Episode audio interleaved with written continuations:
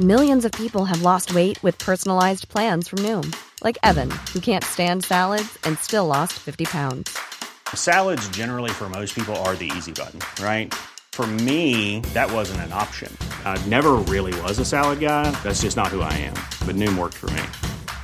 Get your personalized plan today at Noom.com. Real Noom user compensated to provide their story. In four weeks, the typical Noom user can expect to lose one to two pounds per week. Individual results may vary.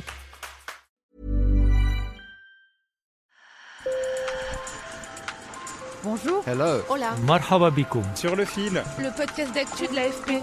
Des nouvelles choisies pour vous sur notre fil info. On vous emmène aujourd'hui découvrir un pan de la culture orientale en Égypte. Le tsar, un rituel pour exorciser les victimes des djinns, ces esprits malfaisants, se réinvente sur les scènes du Caire. Un objectif pour les comédiens, faire perdurer la tradition.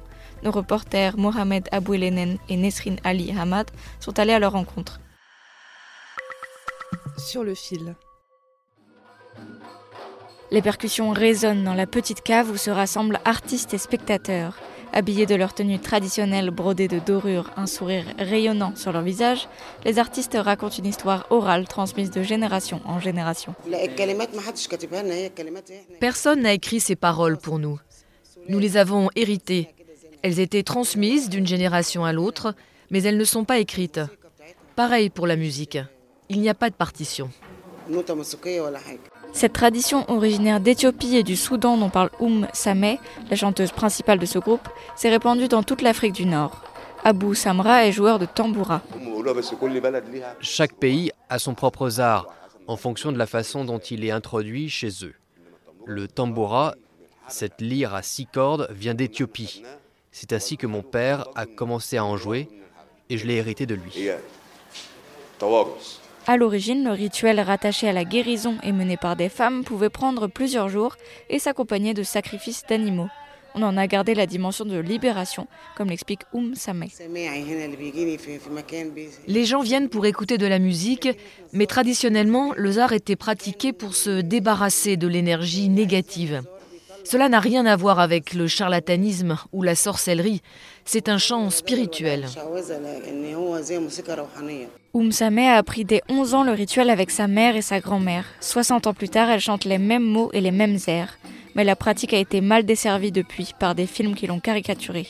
Elle a aussi été décriée par des religieux musulmans ou chrétiens, et les autorités voient ces traditions rurales comme arriérées. Mais le tsar est poussé par de nouvelles recrues, comme Aza Mazaher, percussionniste qui a rejoint la troupe Mazer. Le zar n'est pas ce que les gens pensent. C'est quelque chose de spirituel. C'est comme danser dans une boîte de nuit pour se libérer de l'énergie négative. C'est exactement la même chose. Au fil du spectacle, elle enchaîne les pas de danse, insufflant de l'énergie au groupe de sexagénaires. Le spectacle a évolué, devenant plus dansant et chantant, et le public est séduit.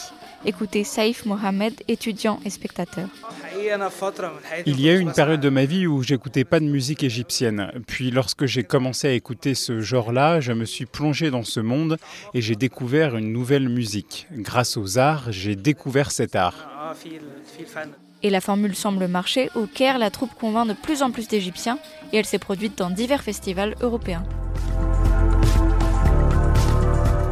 Sur le fil revient demain. Merci de nous avoir écoutés. Si vous aimez le podcast, n'hésitez pas à mettre des étoiles dans votre application préférée. Bonne journée